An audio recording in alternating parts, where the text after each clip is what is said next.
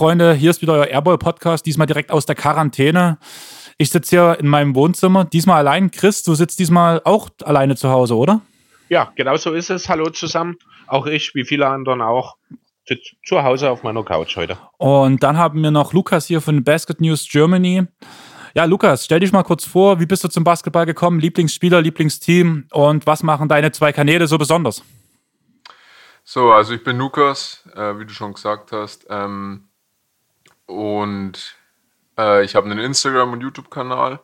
Auf YouTube kommen seit neuem äh, nur noch 2K Let's Plays und auf Instagram bringe ich halt seit knapp eineinhalb Jahren alles Mögliche zur NBA, News, Highlights und alles mögliche andere Formate, Memes.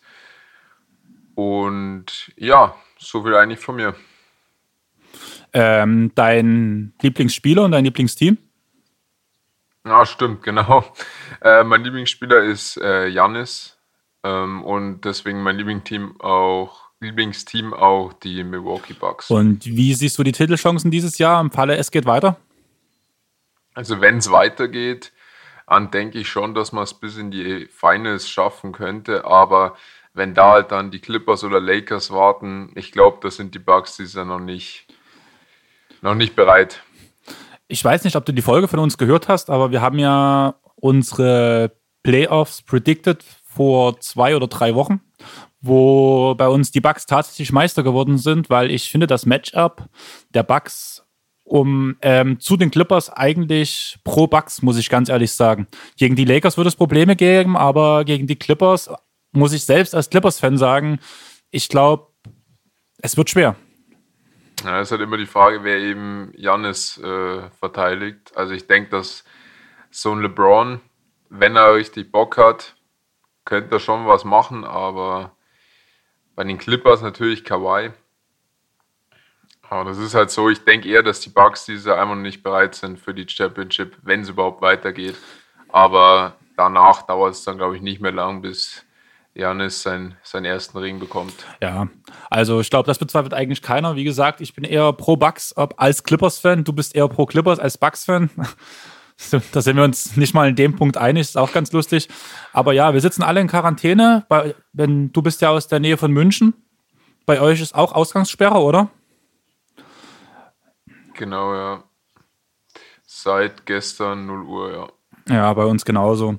Ähm, was treibt ihr zwei so jetzt in eurer Freizeit? Chris, willst du anfangen? Äh, ja, was, was treibe ich so in meiner Freizeit? Keine Ahnung, um ehrlich zu sein. Aktuell ist es noch so, also ich bin bis letzte Woche noch normal arbeiten gegangen. Ab nächster Woche gehen wir nur noch alle zwei Wochen arbeiten, damit man Corona-bedingt sich nicht mehr über den Weg läuft, um die Verbreitung zu verhindern.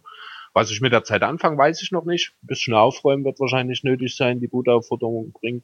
Und ansonsten, ja, Netflix, Xbox. Eventuell aktiviere ich meinen Online-Account wieder, dann lässt sich bestimmt die eine oder andere zusätzliche Stunde damit verbringen. Und bei dir, Lukas, viele Aufnahmen für ähm, Let's Plays oder? Ja, genau. Erstens das, also äh, Content natürlich produzieren für Instagram und YouTube. Und dann nebenbei schreibe ich auch meinen Abschluss ähm, und dafür natürlich auch einiges äh, lernen. Wir bekommen ja jede Woche Aufgaben von den Lehrern. Also mir wird nicht langweilig.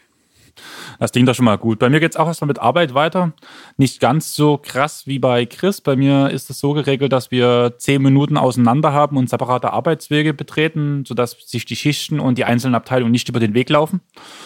Und warum gehe ich sonst noch raus, um mit dem Hund zu spazieren, um einkaufen zu gehen und so diese Sachen, die ja sein müssen. Sonst sitze ich tatsächlich nur noch in die Wohnung, bekomme auch langsam ein bisschen Lagerkoller, obwohl ja eigentlich genug zu tun ist. Beschäftigen tue ich mich größtenteils mit Skyrim derzeit. Jeder, der es gespielt hat, weiß, dass einem da auch nicht langweilig wird, würde ich sagen. Ähm, ja, das kann ich, dem kann ich nur zustimmen. Ich würde sagen, wir ziehen direkt durch. Lukas, du hast nicht so viel Zeit. Wenn du raus musst, gibst du ein Zeichen und dann hauen wir dich raus. Und Chris und ich bringen das Ding alleine zu Ende. Ich würde noch mal ein schnelles Corona-Update geben. Vier Netzspieler sind infiziert, unter anderem Kevin Durant. Jo. Bei den Lakers sind zwei Spieler infiziert. Bei den Jazz sind es zwei. Bei denen sind sogar bekannt mit Gobert und mit Mitchell. Dazu muss man noch mal sagen, wir hatten ja Emmanuel Mudiay angesprochen. das ist nun doch nicht so. Anscheinend war bloß einer der drei zu machenden Tests positiv ausgefallen. Sprich, der ist außer Gefahr. In Detroit hat es Christian Wood erwischt. Bei den Nuggets ist einer im Staff erkrankt. Ob das nun ein Spieler ist oder jemand, der am Rand sitzt, keine Ahnung. Dasselbe ist in Philly der Fall, Chris, oder? Ja, da sind es wohl drei Personen, die betroffen sind, soweit ich weiß. Aber wer genau ist auch nicht bekannt gegeben worden. Und als letzten Mann auf der Liste ist noch Marcus Smart zu nennen, was ich gar nicht mitbekommen habe. Ja, wie geht's jetzt weiter? Adam Silver ist optimistisch, dass die NBA-Saison fortgesetzt wird. Ich persönlich muss ehrlich sagen, ich bin's nicht, einfach aus dem Grund, man fängt wieder an, es kommt wieder ein Fall auf und man müsste es direkt wieder unterbrechen. Drei Monate sind bis jetzt angepeilt, so. Ob das reicht, keine Ahnung. Zumal interne Quellen halt aufgrund des Rattenschwanzes, die der Saisonabbruch danach hinter sich herzieht, eher der Meinung sind, dass die NBA-Saison abgebrochen werden sollte. Und wenn die NBA-Saison abgebrochen wird, müssen trotzdem Awards vergeben werden. Und da hast du was vorbereitet, Lukas, oder? Ja, genau. Ähm, du hast ja auch schon gesagt, das habt ihr vor ein paar Monaten schon gemacht. Äh, und dann fange ich jetzt einfach mal an mit dem MVP. Und das ist für mich äh, auch dieses Jahr wieder Jannis, der erste Europäer, der Back-to-Back MVP wird. Ähm, einfach äh, weil die Bugs dieses Jahr den besten Rekord haben. Und Jannis einfach sich in allem nochmal ein bisschen verbessert hat und da sehe ich halt keinen Grund, wieso er dieses Jahr nicht wieder MVP werden sollte. Chris, du bist ja mir derselben Meinung, oder? Also. Ja, kurz und knapp zusammengefasst. Bester Spieler vom besten Team. Dazu noch der amtierende MVP mit noch besseren Zahlen. Müssen wir, denke ich, nicht drüber diskutieren. Gibt es nur einen Namen, den man da nennen kann eigentlich. Einen kleinen Case hat LeBron trotzdem, muss man ehrlich sagen. Und ihr, also zumindest du, Chris, weißt ja, dass ich nicht gerade ein LeBron-Fan bin. Aber mhm. es sollte schon Janni machen, einfach, weil er sich verdient hat, der Junge. Ich würde sagen, nächste Rubrik. Genau, und zwar der Rookie of the Year. Und da gibt es für mich eigentlich auch nur einen Kandidaten, und zwar Ja Morant. Ähm, dass der mit den Grizzlies äh, noch um die Playoffs mitspielt, falls es denn jetzt wirklich auf 82 Spiele dann noch hinausgeht. Äh, das ist schon echt überragend. Und auch in Zion äh, echt stark spielt, seit er zurückgekommen ist. Der hat halt nun mal extrem viel verpasst und deswegen denke ich, dass John Morant eigentlich äh, Rookie of the Year werden müsste. Alleine, wenn man davon jetzt ausgeht, dass wirklich Saisonabbruch ist und wir direkt in die Playoffs starten. Wie viele Spiele hat Zion gemacht? Zehn? Wie viele sind es jetzt? 15? 15 ungefähr, ich glaube, ja. Also man kann mit 15 Spielen niemand den Rookie of the Year geben. Beste Beispiel, Embiid hat es nicht bekommen. Mit 30 Spielen, 40 Spielen?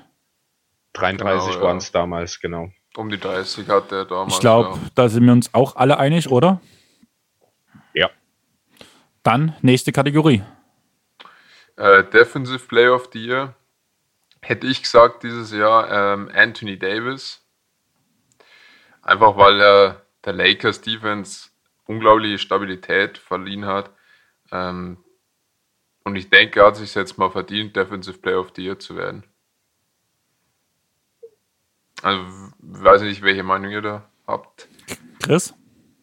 Ja, also bei mir ist er damals auf Platz 3 weggekommen.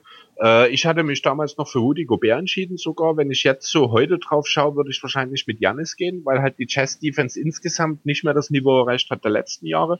Den Case für Davis gehe ich absolut mit. Kann ich auch nachvollziehen. Für mich ist es an der Stelle einfach die, äh, ja, die Team-Defense der Bucks, die einfach nochmal den Ticken besser ist als die der Lakers, weswegen ich hier Janis auch den Zuschlag geben würde.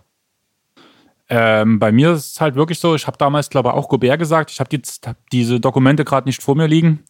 Ähm, ich gehe aber auch mit Anthony Davis, einfach weil ich halt sage, dass ich finde, dass die äh, Bucks weniger, äh, mehr individual gute Verteidiger haben, weil ja genauso Lopez halt seinen Case dafür macht bei den Bucks und das ähnlich ist wie bei der MVP-Wahl, dass halt zwei geniale Spieler sich die Stimmen wegnehmen und dadurch einer hervorsticht. Und das ist diesmal für mich ganz klar Anthony Davis.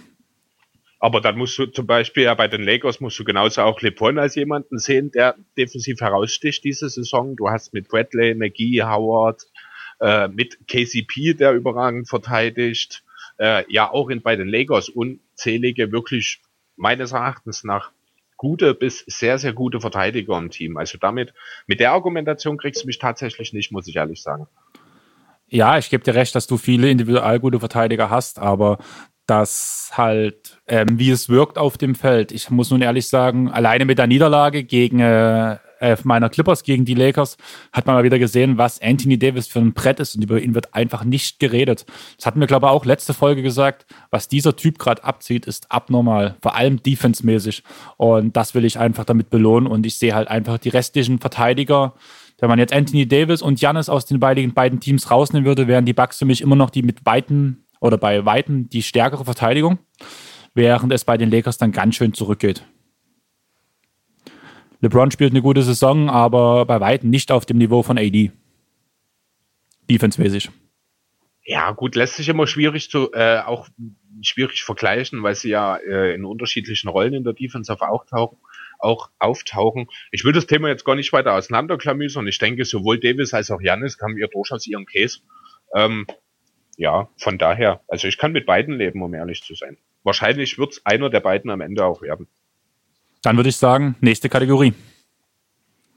So, machen wir weiter mit dem Six Man und das ist bei mir äh, unser deutscher Vertreter Dennis Schröder.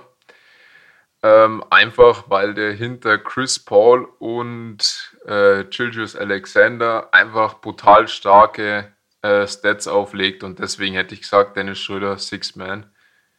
Jetzt bin ich auf deine Meinung gespannt, Chris.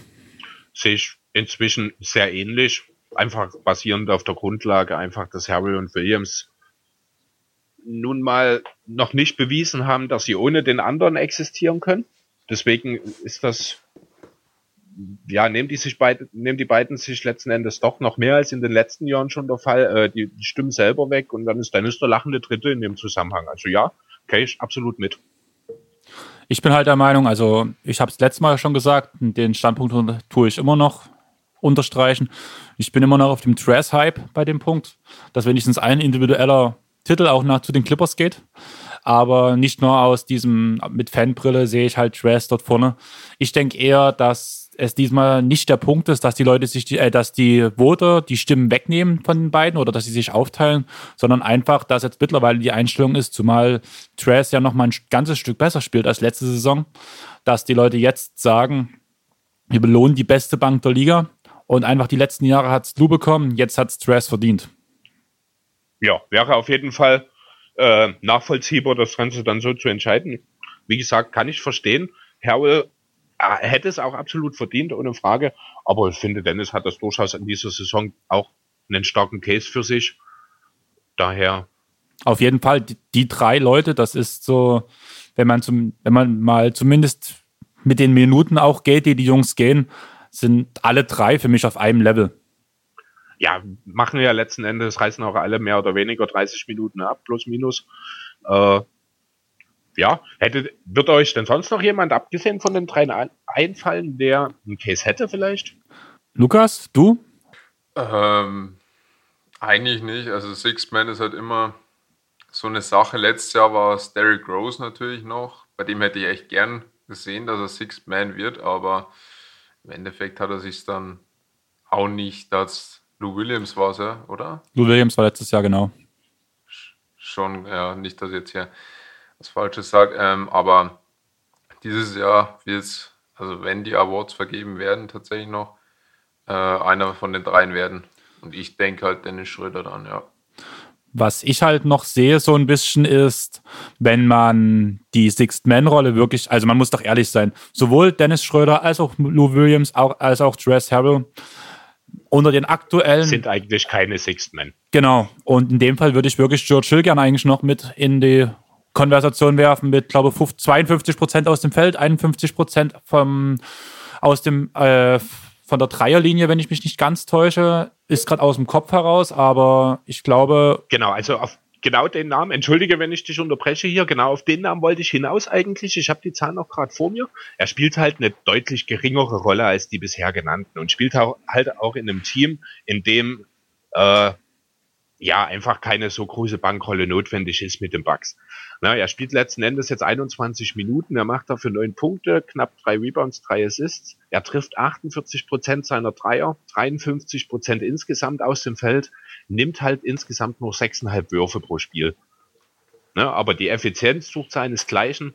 Ähm, es ist einfach nur eine geringere Rolle als bei den Schröders, Williams und Harris dieser Welt. Deswegen, und weil der Sixth Man Award nun mal ja zu 85 Prozent auf den reinen Zahlen basiert, hat dann so ein Spieler wie George Hill, der für meine Auffassung tatsächlich in dieser Saison wahrscheinlich der beste Bankspieler der Liga ist, hat dann einfach keine Chance dazu, äh, diesen Award zu bekommen. Leider. Chris, wenn du gerade die Zahlen offen hast, könntest du mal fix mhm. gucken, wie es auf 36 Minuten bei George Hill aussieht?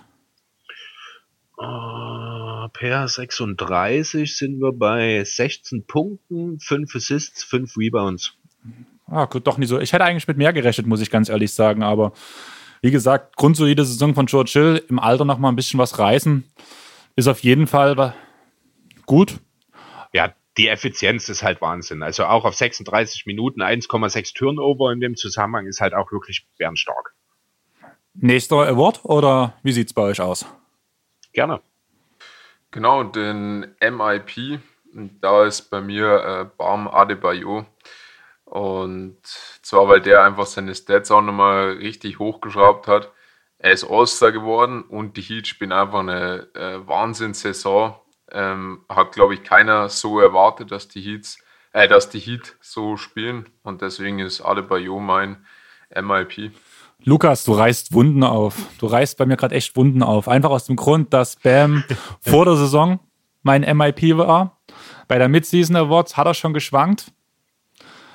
Und mittlerweile muss ich ganz ehrlich sagen, er ist mein MIP der Herzen, aber ich finde, es kommt nichts momentan an Brandon Ingram vorbei. Da muss ich Chris leider recht geben.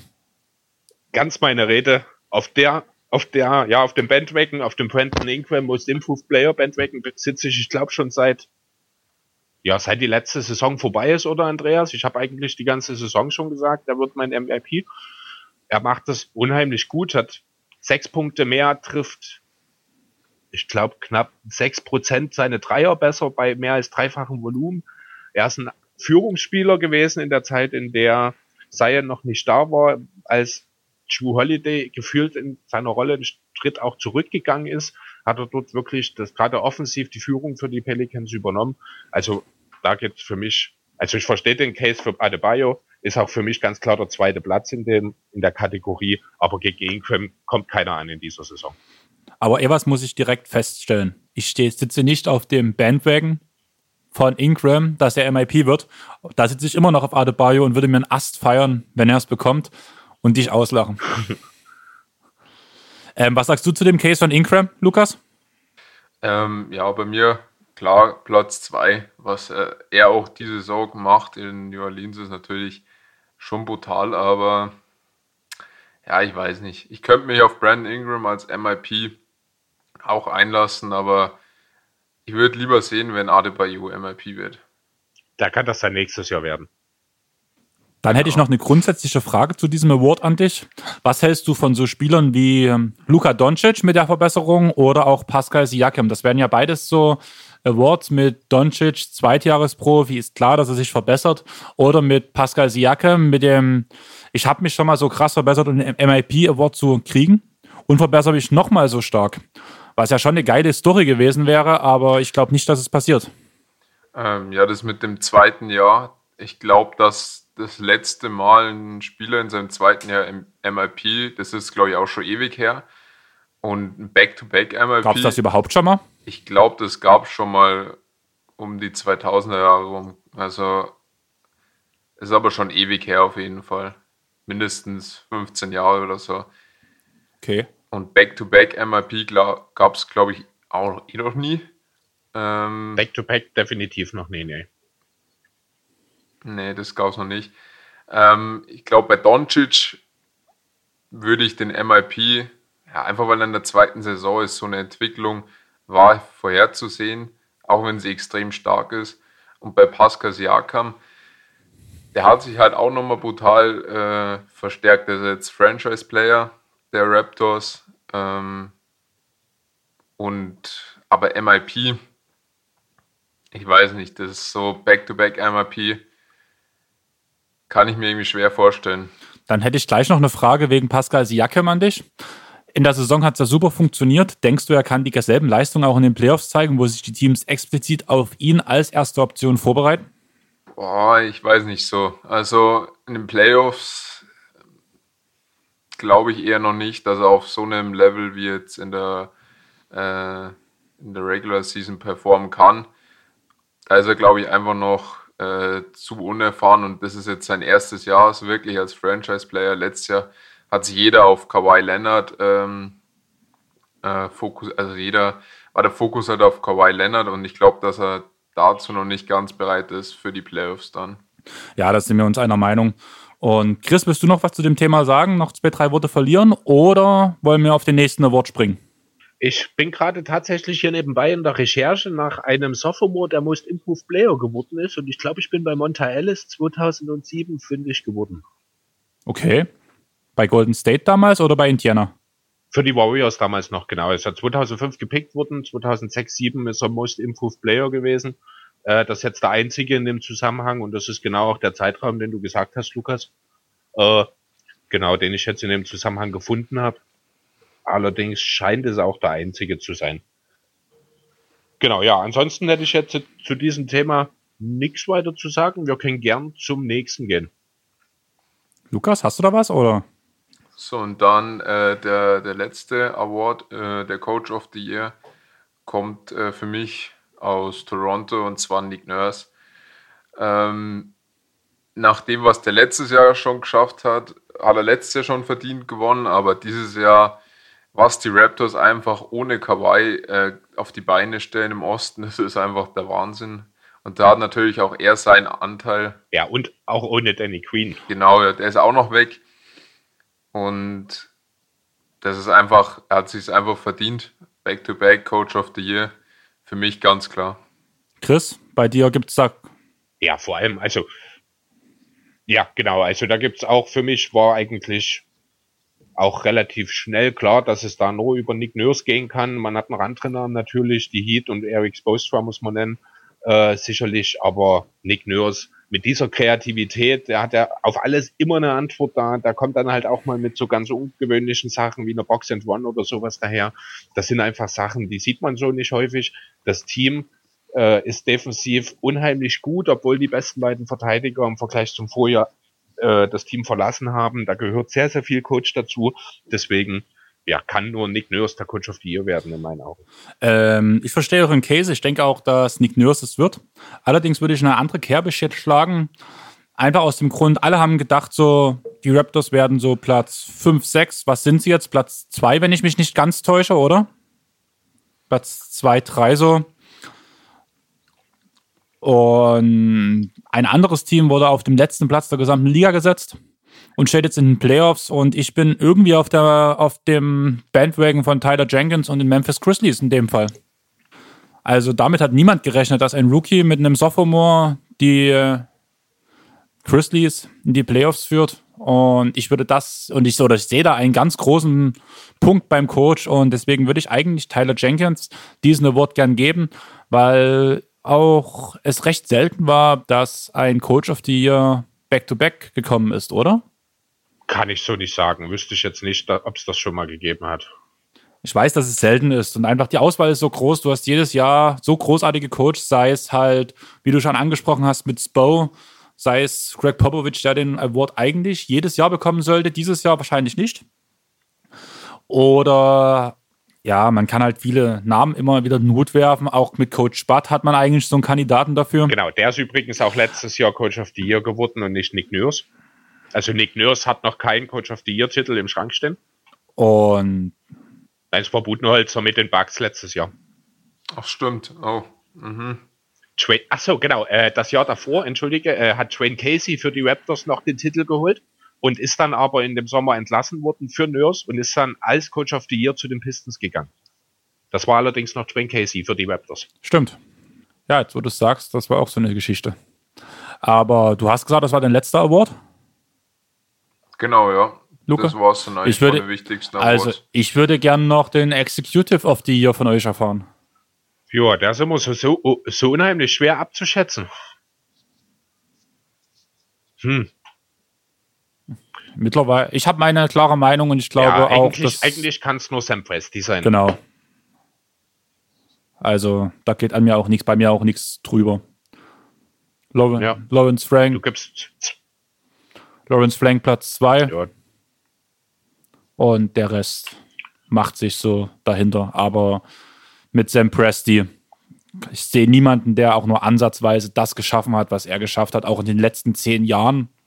So in die Richtung, sowas aufzubauen wie jetzt gerade, was der an Picks hat und an guten Spielern. Genial. ja, auf jeden Fall. Also einfach die Tatsache, du gibst deine beiden besten Spieler ab, du füllst deine, ja, dein, deine Schatzkammer mit 87.000 First und äh, ja, First Round Picks auf und spielst dann trotzdem eine Saison, in der du ganz souverän in die Playoffs kommst. Das, das muss ihm erstmal jemand nachmachen. Also Sam Presti eigentlich der, ja, wahrscheinlich sogar Executive of the Decade. Ja, gebe ich dir auf jeden Fall recht. Was sagst du dazu, Lukas? Da gehe ich voll mit, ja. Dann würde ich sagen, beenden wir die Rubrik. Und ich finde es ein bisschen schade, dass du direkt am Anfang vom MVP geredet hast. Einfach aus dem Grund, du hast bei deinem Instagram-Profil die Rubrik bester MVP aller Zeiten. Da hast du als letztes Allen Iverson gedroppt. Und das wird ja Chris wahrscheinlich sehr gut gefallen. Aber ein bisschen aufregend hast du Ja. für mich persönlich innerlich gesorgt, wo du Russell Westbrook mit der 16., 17. Saison zu einem der größten MVPs aller Zeiten gewählt hast.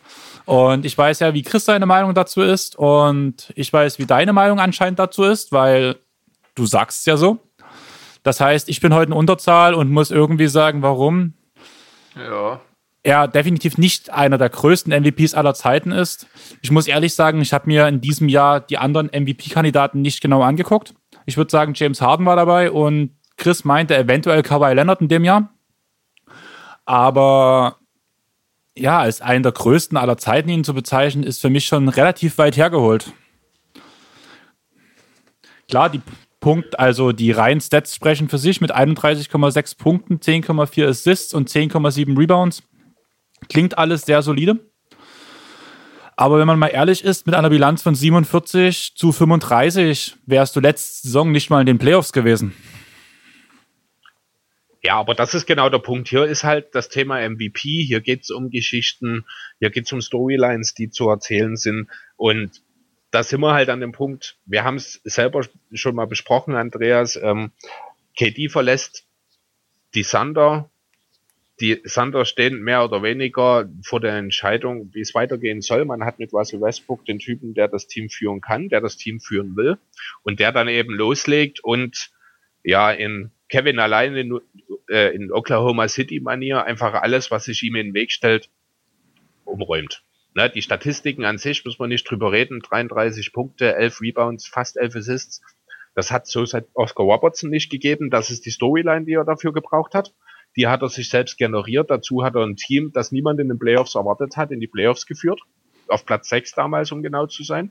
Und dann kann man auch mal MVP werden, wenn man in einem Team spielt, das eben keine 50 Siege holt. Von daher, ähm, die Alternativen waren, wie gesagt, James Harden und Kawhi Leonard, äh, die dort an Platz 2 und 3 letzten Endes rausgekommen sind.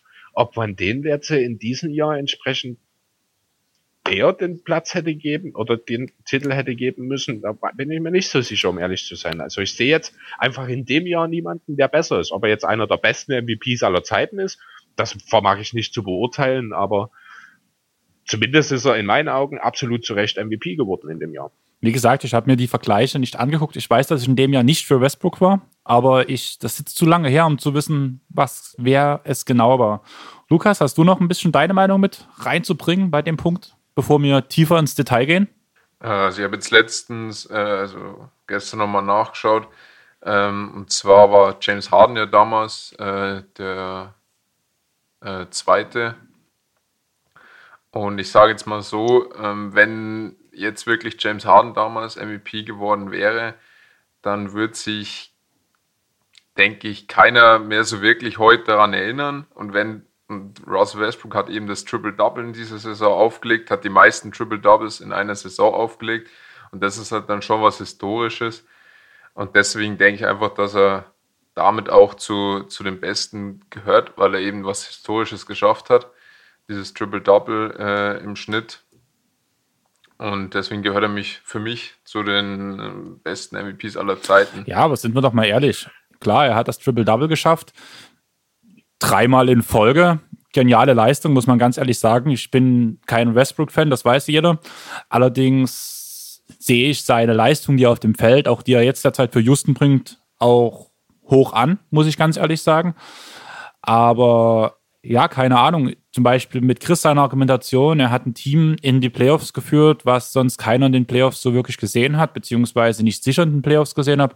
Sollte Chris Paul oder SGA dann dieses Jahr MVP werden? Keine Ahnung. Naja, also da muss man schon, also da, da muss ich ein bisschen, muss ein bisschen zurückfahren. Also natürlich kannst du jetzt nicht basierend auf der Grundlage sagen, dass ein Chris Paul dann MVP ehren verdient hätte. Ne? Trotzdem muss man halt auch einfach mal auf die nackten Zahlen schauen. Und dann hat ein Westbrook nun mal, er in der Saison der Top-Vorbereiter der Liga gewesen, er war der Top-Scorer der Liga und hat mit äh, über elf Assists, äh, elf Rebounds was aufgelegt, was ich glaube vor ihm auch so noch kein Guard oder schon sehr, sehr lange kein Guard mehr geschafft hat. Ne? Dass er dabei die Effizienz ziemlich kacke war, mit 42% Field Goal und gerade mal 34% Dreier, ist auch klar. Dass er einen Haufen Turnover in der Saison hatte, ist auch völlig logisch.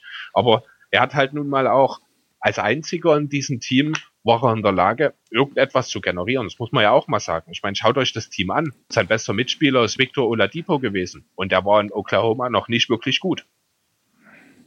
Ähm, erstmal Punkt eins, ich wusste, dass sich diese Aussage triggern wird. genau darauf hat die ausgezielt.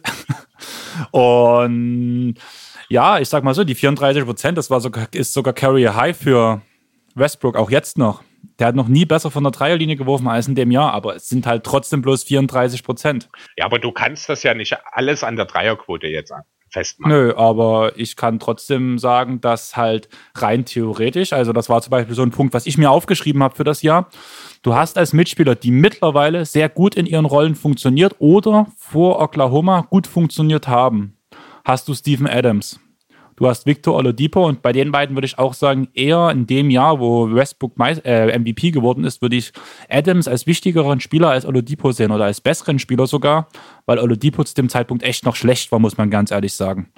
Dann hast du Domantas Sabonis in dem Team gehabt, Ersan Elizova, Andrew Robertson, Ennis Kanter, Josh Gibson und Jeremy Quent da sind halt, sind halt alles Top-Namen. Und wenn man die jetzt alle in ein Team stecken würde, würde man auch auf den ersten Moment sagen, die funktionieren zusammen. Das funktioniert, ist ein, ist ein, ist ein super Team. Ähnlich wie man dieses Jahr sagt, wenn man von Gallo redet und von Chris Paul im Alterten und sowas.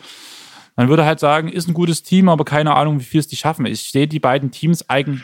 Also, wenn du die Namen jetzt so in den Raum wirfst, also ein Ilyasov hat kaum gespielt für dieses Team. Ein Gibson ist sehr, sehr beschränkt in dem, was er kann, ist eher als Veteran Leader gedacht. Und Jeremy Grant war noch nicht mal wirklich ein Rotationsspieler beispielsweise damals. Der hat sich erst in den Jahren danach wirklich zu einem fähigen NBA-Spieler entwickelt.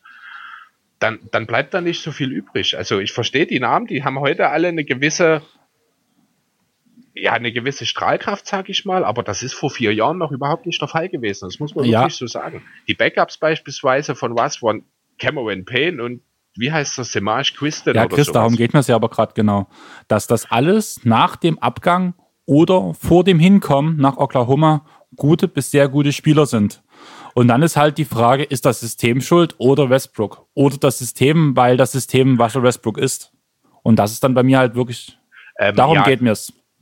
Ich weiß, hm, ich weiß, was du meinst, aber das kannst du Westbrook, finde ich, nicht vorwerfen. Weil das ist eine Entscheidung, die die Franchise getroffen hat ähm, einfach um das Beste aus dem Team zu machen. Und das ist nun mal die Schlüssel, Russell Westbrook in die Hand zu geben und ihn machen zu lassen. Das ist damals so gewesen, das wäre auch heute noch so. Ähm, und die Tatsache, dass man das so gemacht hat, hatte halt auch wirklich viel damit zu tun, dass seine Teamkollegen zu der Zeit, jetzt wirklich mal Stephen Adams wahrscheinlich als einziger ausgenommen in dieser Thematik, einfach kein gehobenen NBA-Standards äh, entsprochen haben. Lukas? Äh, ja, ihr habt es ja jetzt schon gesagt. Ähm, Im Endeffekt so zum Abschluss, wie gesagt, Westbrook hat das Triple-Double aufgelegt, historische Leistung. Deswegen sehe ich ihn auch äh, als einen der besten MVPs und mit dem äh, mit Oladipo und Sabonis, die sind ja jetzt All-Stars. Ähm, Oladipo war letztes Jahr, soweit ich weiß, Sabonis war dieses Jahr, aber zu äh, Thunder-Zeiten waren die halt äh, weit von dem heutigen Niveau entfernt. Und das ist es halt. Ich habe mal noch so ein paar Platzierungen rausgesucht, die ich interessant fand. Platz 100 im Field Goal für Westbrook. Platz ähm, 99 von der Dreierlinie. Platz 2 in der Usage Rate, was das alles ein bisschen schon beeindruckend macht. Allerdings sehe ich halt dann bei dem Punkt, wie bekommt er seine Rebounds, indem ein Steven Adams ausboxt. Deswegen bekommt Westbrook so viele Rebounds. Sonst würde der sein Triple-Double im Schnitt nie schaffen. Wie bekommt er sein. Und wieso machen die Sander das? Weil das das System ist. Ich verstehe das schon, auf was du raus bist. Die Frage ist bloß, stellt sich Westbrook vor das System oder ist das. Es gab ja oft genug diese Sachen, wo damals gesagt wurde, wird Westbrook was anderes gesagt, weil er ja oft genug auf die Abwehr zurennt und den Wurf chuckt, was definitiv nicht System sein kann. Oder ist es halt, weil das System wirklich sagt, er soll es so machen. Stellt sich Westbrook da vor das System oder stellt oder ist Westbrook vielleicht sogar selber ein Opfer des Systems, kann man ja sogar sagen, dass er so umstritten gesehen wird? Also da tendiere ich tatsächlich zu äh, zweiterer Option, wo man ihn jetzt, wir bezeichnen es mal so als Opfer sieht, einfach deswegen, weil wenn du jemals mal gehört hast, dass wie seine ehemaligen oder auch aktuellen Mitspieler über ihn reden, dann hast du nie ein schlechtes Wort gehört. Alle loben Russell Westbrook als einen der besten Mitspieler, die, mit denen sie je zusammengespielt haben. Und glaubst du, so würden die Leute über jemanden reden, der sich taktisch über die Vorgaben des Teams und des Coaches stellt? Das kann ich mir nicht vorstellen. Also ich denke, dass hier wirklich diese Entscheidung, man hat sich zusammengesetzt, nachdem KD gegangen ist, hat überlegt, was können wir machen, was sind unsere besten Chancen. Unsere besten Chancen bestehen darin, was Westbrook machen zu lassen, was er will. Und so ist das entstanden. Das hat sich über die Zeit dann ein bisschen verfestigt. Das hätte man sicher nicht drei Jahre so machen müssen. Ähm, aber zu dem Zeitpunkt war es die einzig richtige Entscheidung einfach für die Sander. Deswegen glaube ich nicht, dass Westbrook hier eigenmächtig, sage ich mal, diese Entscheidung so trifft. Das wird schon alles von oben vorgegeben worden sein. Bin ich mir ziemlich sicher. Ähm, ich verstehe, was du raus willst. Es ist halt einfach so, keine Ahnung, also jeder von uns hat schon mal Mitspieler gehabt, die außerhalb des Feldes total cool waren oder auch im Training total cool waren, ihm alles erklärt haben, aber auf dem Feld eigenmächtig gehandelt haben. Und ich habe irgendwie das Gefühl, dass. Aber die würde ich, ich würde die dann nicht als super Mitspieler bezeichnen. Also nicht so in dem Umfang, wie es die Mitspieler über Westbrook machen ich verstehe schon, auf was du raus bist, aber es kann doch, also ist doch kein schönes Gefühl, wenn Westbrook die ganze Zeit Assists à la Rondo spielt, den die Shotclock runtertribbelt bis sonst waren, in die Zone zieht und danach den einen Kickout-Pass spielt, der zum, der zum Wurf führen muss. Das ist doch nicht das Wahre, wenn man mal davon ausgeht, in der Saison war der zweitbeste Assistgeber Oladipo mit 2,6 Assists ausgegebenen, also aus den bereits genannten Gründen. Kann es sein, dass wir eine Diskussion über Russell Westbrook führen, die wir vor zehn Jahren so hätten eins zu eins über Kobe Bryant führen können? Vielleicht.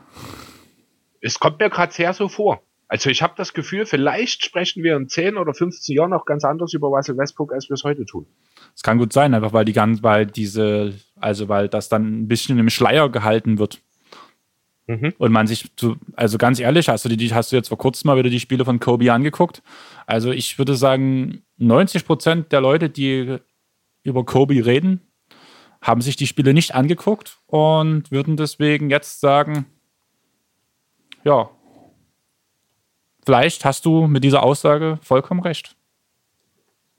Ja, also weil gefühlt ist es irgendwie so, ne? Kobi ist auch immer als Ego-Zocker verschrien gewesen. Der einzige entscheidende Unterschied zwischen den beiden sind tatsächlich aktuell, so sehe ich das, die Titel. Die in der Spielanlage, in ihrem Ehrgeiz, sie ähneln sich wirklich in vielen Sachen. Äh, diese Kopf durch die Wand Mentalität, immer das Beste erreichen zu wollen, dieser wirklich kranke Ehrgeiz, den sie beide an den Tag legen. Ähm, am Ende könnte, das ist jetzt, das klingt jetzt auch ein bisschen falsch, aber irgendwie ist Russell Westbrook ein Kobe Bryant in unglücklicheren Umständen. Wenn man sich mal die Gesamtkarriere anschaut. Also bis zu dem Punkt, an der die Karriere von Westbrook bisher gekommen ist, natürlich.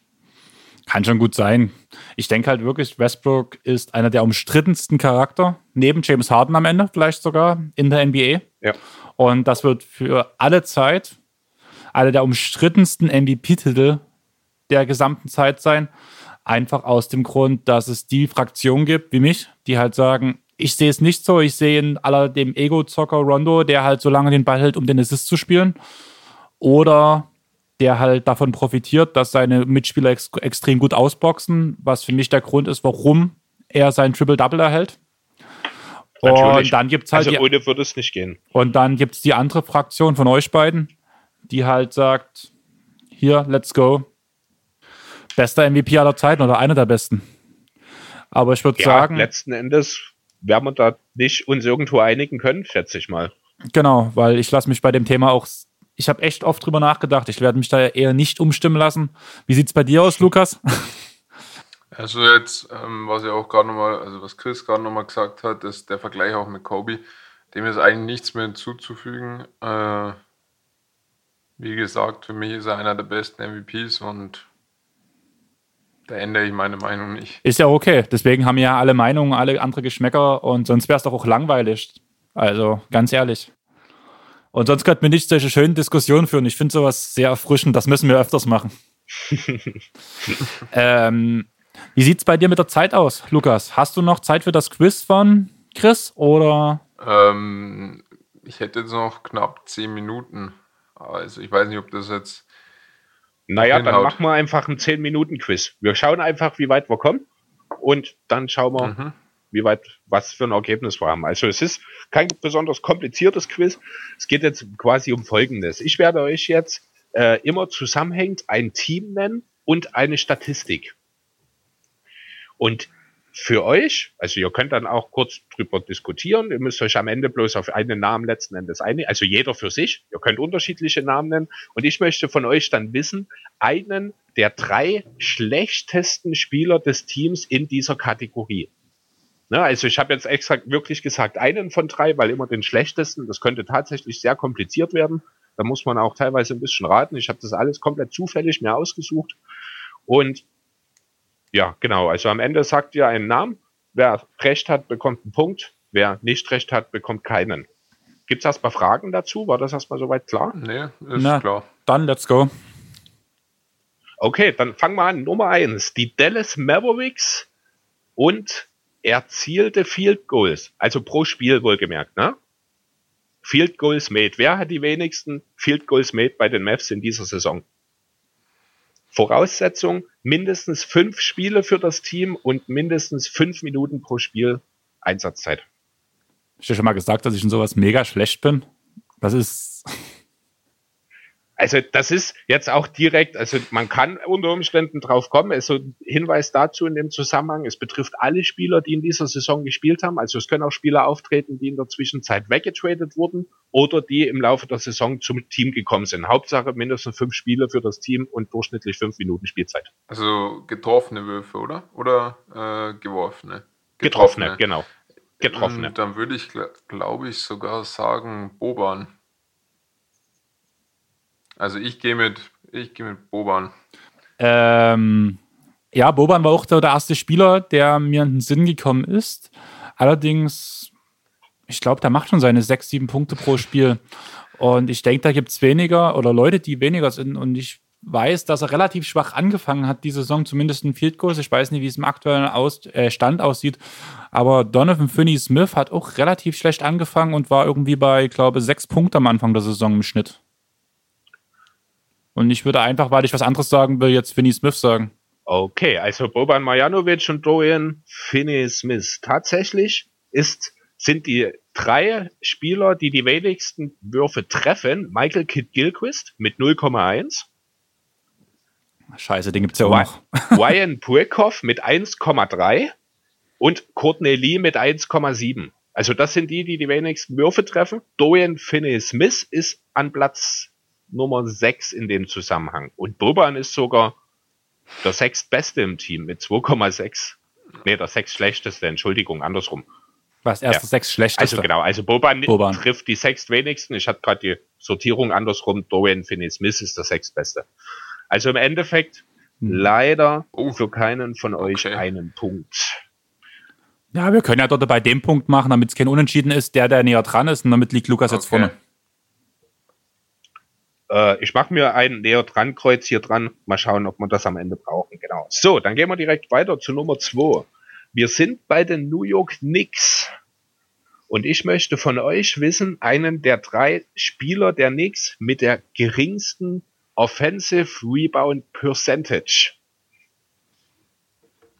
Chris, weißt du das überhaupt selber? Würdest du das selber wissen, wenn du diese Fragen stellst? Also mal ganz ehrlich. Ähm, ich kann euch alternativ auch anbieten, dass wir die Besten machen. Das ist ein bisschen einfacher vielleicht. Also ich habe mir jeweils die Top und Bottom Three habe ich mir aufgeschrieben. Wir können auch die drei Besten machen, wenn ihr denkt, dass es einfacher wird. Ich muss ehrlich sein, also ich habe wirklich rein banal, ich bin auf die Stats-Seite von NBA.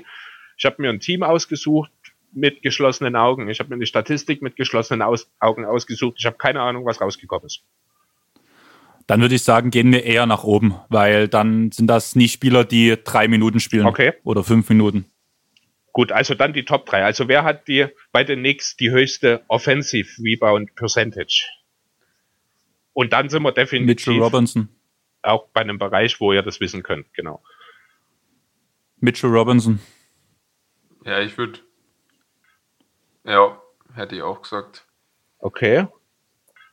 Ja, dann bekommt ihr beide den Punkt, denn das ist tatsächlich mit 12,2 der, der die höchsten Wert hat. Danach Julius Randle. Kommt auf 3. An 2 wäre Tash Gibson gewesen noch. Das sind die drei Tash mit den Gibson höchsten Werten. Cool. Schön. Freut mich. Ja. Ich mag den Jungen. Hätte ich jetzt auch gesagt. Okay. So, Nummer drei. Die Houston Rockets sind unser Team. Und ich möchte von euch wissen, einen der drei besten Spieler in Sachen Freiwurfquote. Aaron Gordon. Ja, wenn wir. Eric ja, Gordon, okay, sorry. Das klingt schon besser. Eric Gordon. Du sagst Eric Gordon, okay. Was sagt Lukas? Weiß ich, also James Harden, der geht ja extrem oft an die Linie. Aber. Es geht um Quote, ne? Nicht um ja, ja, Getroffene, sondern klar. Quote. Ja, deswegen. Ähm.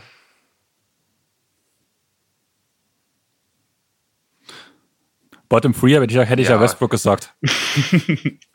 Dann gehe ich tatsächlich auch mit James Harden, aber ich glaube, der ist nicht äh, in der Top 3. Aber ich sage okay, dann ist das Harden. ein Punkt für Lukas.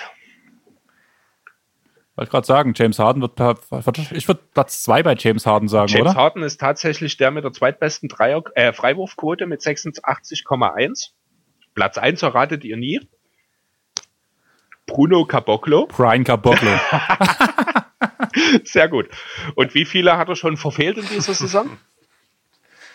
Was, Bruno? Mhm. Zwei. Für die Rockets noch keine einzigen.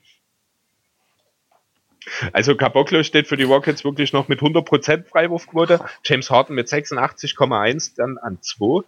Der drittbeste Schütze ist Chris Clemens mit 85,7. Und wo steht Eric Gordon? Habe ich hier jetzt nicht mit dabei. Ist weder in den Top 3 noch in den Bottom 3. Ich habe mir nicht die ganzen Teams hingelegt. Schlechtester Freiwurf, äh, Freiwerfer der Rockets übrigens Tabo Sefolosha mit 37,5%. Da war da mal ein ganz guter Schütze eigentlich. Ja, wahrscheinlich nur von draußen. Gut, gehen wir weiter zu Nummer 4. Ja. Also Zwischenstand jetzt aktuell. Warte mal, warte, Chris, Bitte? warte mal ganz kurz. Ich würde sagen, Tabo Sofolosha sollte es so wie äh, hier Dwight Howard machen und ein Stück nach hinten gehen, so hinter der Dreierlinie und eine Freiwürfe werfen. Vielleicht funktioniert's. Vielleicht wird die Quote dann besser, das stimmt ja. so, okay, Nummer 4. Wir sind in Cleveland bei den Cavaliers. Welcher Spieler der Cavaliers hat die höchste Usage-Rate des Teams? Du gehst mir jetzt schon auf den Sack. Garland.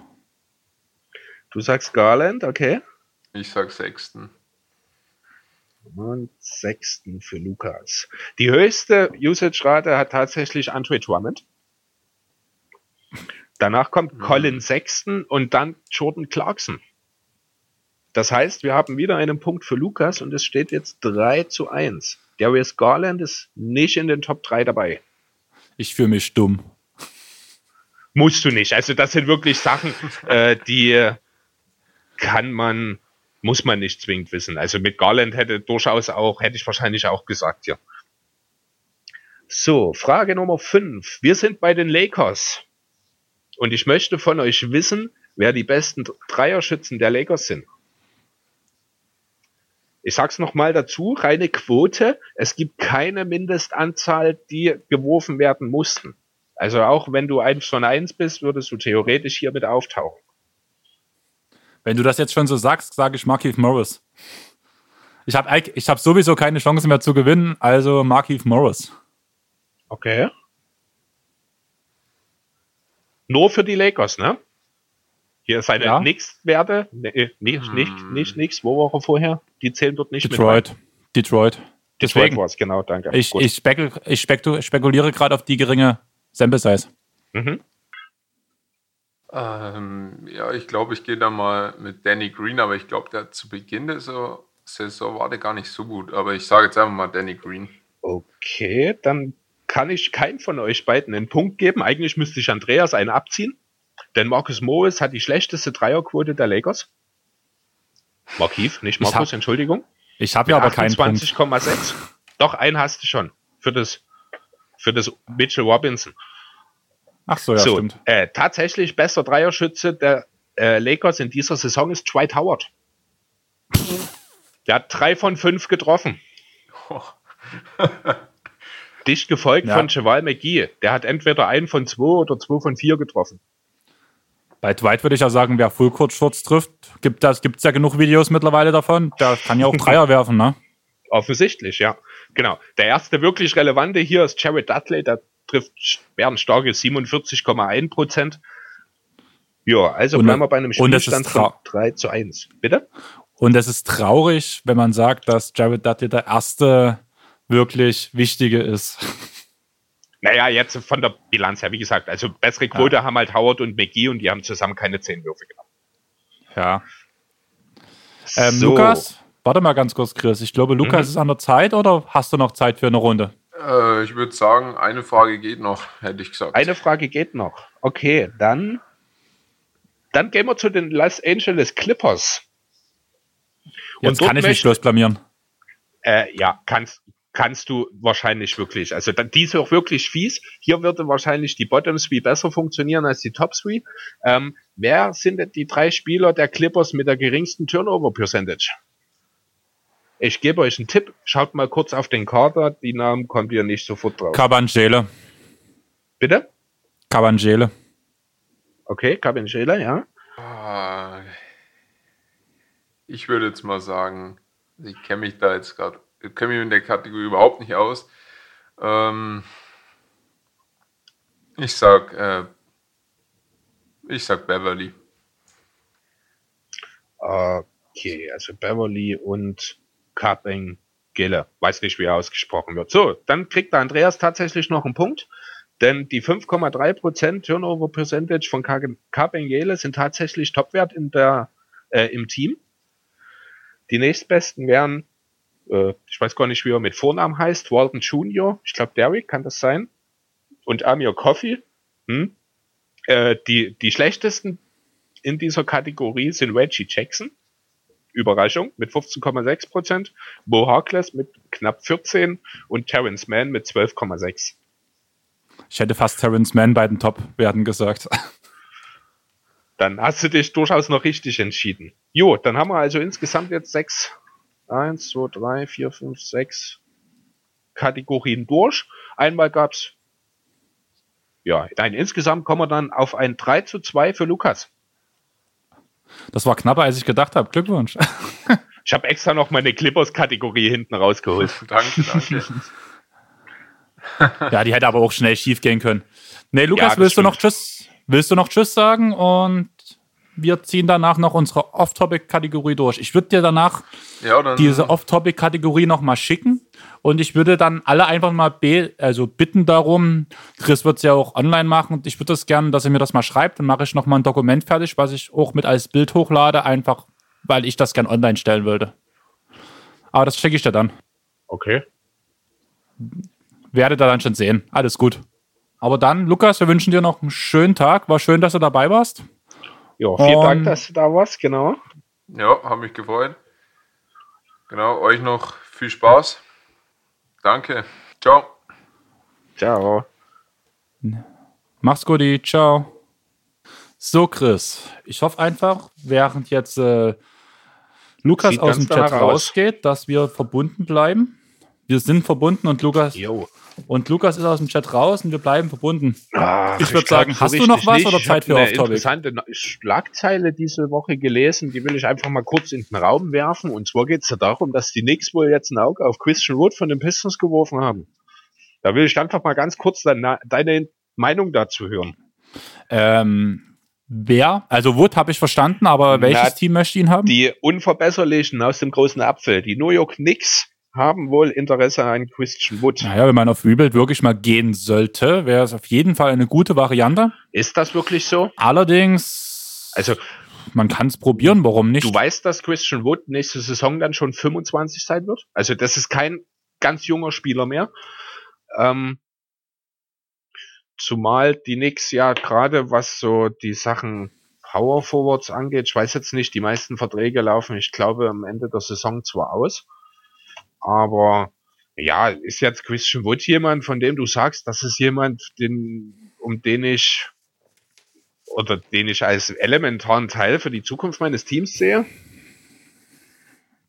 Nicht unbedingt, aber man kann ihn wahrscheinlich zu einem funktionierenden Rollenspieler antrainieren. Die Frage ist da schon wieder der Punkt antrainieren. Ist das in Big Apple überhaupt möglich? Da bin ich ja durchaus pessimistischer sogar noch mal als du, bin ich der Ja, Meinung. die Frage ist ja, will man in New York einen Rebuild machen? Will man oder will man Christian Wood als Rollenspieler oder sieht man in ihm den nächsten Superstar vielleicht sogar? Ich meine, er hat ja jetzt wirklich sehr, sehr gute Ansätze in Detroit gezeigt, das muss man ja ganz fair, äh, fairerweise mal sagen.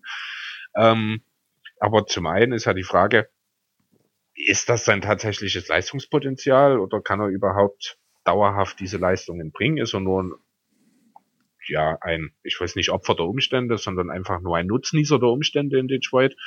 Ja, gut, sind alles Sachen, über die man sich bei den Knicks natürlich keine Gedanken macht. Interessant fand ich trotzdem, als ich das gelesen habe. Ähm, ja, müssen wir mal schauen. Am Ende wird hier auch die ganze Sache wieder heißer gekocht, als am Ende gegessen wird. Vielleicht will man ihn wirklich nur als Rollenspieler irgendwie integrieren. Klingt nur irgendwie nicht nach den Knicks, fand ich. Ja, da gebe ich dir vollkommen recht. Die Frage wäre jetzt noch so ein bisschen, was mir gerade durch den Kopf geschossen ist. Willst du die restlichen Fragen noch stellen oder möchtest du die restlichen Fragen nicht mehr stellen? Willst du mich bloßstellen oder willst du mich nicht bloßstellen? Ja, das, wir können gerne noch mal. Also vier haben wir noch, habe ich noch hier. Von mir aus können wir sie einfach hau die mal noch kurz raus. durchgehen. Genau. Also dann hätten wir hier zum Beispiel noch äh, die Toronto Raptors und dort das Defensiv-Rating. Also wer sind denn die Spieler mit dem besten D-Rating bei den Raptors? Kyle Lowry. Okay. Ähm, Pascal Siakam. Mhm. Und ich würde sagen, Marc Gasol, einfach aufgrund der geringen Sample Size. Äh, tatsächlich ist Marcus halt der Einzige, der an den Top 3 dabei ist. Lowry nicht? Äh, nein, Lowry tatsächlich nicht. Ähm, da, mit dem besten Wert, den Namen habe ich tatsächlich noch nie gesehen. O'Shea Preset oder so ähnlich heißt er, mit 96,5. Pichet, das, Bitte? der ist Rookie dieses Jahr. Das kann sein. Also der, der ist wirklich bei mir bisher unter dem Radar gelaufen. Der hat nominell das beste Defensive Rating der Raptors. Das zweitbeste hat Malcolm Miller mit 98,9. Und dann eben mit 100,2 wäre Marc Gasol da. Die drei Spieler mit dem schlechtesten äh, Defensivrating bei den Raptors übrigens Patrick McCaw, Ochi Anuobi und Serge Ibaka. Okay. Äh, war ich auch überrascht. Das überrascht ja. mich. Da habe ich auch gestaunt. Also vor allem von Ibaka Mhm. halt. Doch, Anuobi. Ja, stimmt. Jetzt, wo du es sagst. So, wer spielt denn bei den Nets die meisten Aber- Assists? Das war ganz schön einfach. Spencer? Ja. Mit 6,8, genau. Irving wären 6,4 und dann 4 wäre dann Caris LeVeur mit 4,1 noch. Weißt du auch, wer die wenigsten spielt? Kevin Durant. ja, das auch, das stimmt, der steht total noch bei Null. Aber der hat halt auch keine mindestens fünf Spiele gespielt. Ähm, Ach, scheiße, ich dachte, das reicht. äh, tatsächlich David und Waba mit 0,4. Äh, Tilje Messi, Luavu Cabarro mit 0,6 und Rodion Skuroc mit 0,8 sind die wenigsten. So, die wenigsten Fouls, also persönlichen Fouls bei den Pelicans.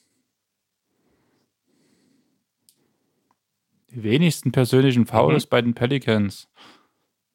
Das müssen ja auch, also der meist, können wir nicht von den meisten reden? Wir können auch die meisten, klar. Weil die wenigsten, das sind dann irgendwelche Leute, die so sechs Minuten spielen. Nee, sind, also halt da so muss ich dir widersprechen, die drei mit den wenigsten Fouls sind alles Rotationsspieler, die wir, also die wir beide auch alle kennen. Auf jeden Fall. Lonzo Ball? Nee, den steht nur gerade nicht drauf. Ist ja ein guter. Also such's. Josh Hart. Den habe ich dabei und zwar mit den meisten. Er hat die drittmeisten Fouls im Team. Klasse. Ich habe ihn gerade an der anderen Ecke ja, gesehen. Ja, das dachte ich mir. ähm, bei den wenigsten hätte ich noch JJ Reddick gesagt. Nein. Haus raus. Nikhil Alexander Ich blamier mich ja bloß. Mit 1. Der spielt ja auch fast keine. Bitte? Der spielt auch fast keine Defense. Der spielt ja auch fast keine Defense. Ja, deswegen kann er auch wenig faulen. 1,1. Hm. Frank Jackson 1,3 und Eton Moore 1,5. Die meisten Fouls hat Brandon Ingram mit 2,9, vor Jackson Hayes und Josh Hart mit jeweils 2,5. Da muss man aber auch sagen, dass die Jungs allgemein sehr wenig Fouls machen. Scheint so, ne? Ja, wobei, na gut, drei im Schnitt, dann hast du halt schnell mal auch fünf, vier und da bist du mal ausgefault. Also drei ist schon, ich glaube, kein ganz so geringer Schnitt jetzt, was die Fouls angeht. Ich habe es jetzt im Liga-Vergleich tatsächlich nicht dabei oder nicht im Kopf, aber drei ist schon ganz okay, ganz ordentlich. So, einen letzten habe ich noch. Und zwar wollte ich zum Schluss nochmal zu den Sixers gehen. Und dort habe ich mir als, als Stat rausgesucht das Net-Rating. Also die Spieler mit dem besten beziehungsweise mit dem schlechtesten Net-Rating bei den Sixers. Schlechtestes Net-Rating würde ich sagen, das wird sein, auf jeden Fall. Da gibt es bloß eine Wahl. Mhm wie lange kann ich noch um wie lange kann ich noch einen heißen Brei reden und dass es auffällt? Ähm, ja, ich würde jetzt einfach mal ganz krass, nee, das funktioniert nie. Simmons und Embiid sind bei gegen null, würde ich sagen, beim Net-Rating. Also die werden sich dort schön in der Mitte einpendeln. Mhm. Ich würde jetzt einfach mal sagen, dass ich Tobias Harris den habe ich gar nicht auf meiner Liste stehen. Also die schlechtesten Net-Rating, Nobel Pelly mit minus 16,4, Kylo Quinn mit minus 8,9 und Alec Burks mit minus 3.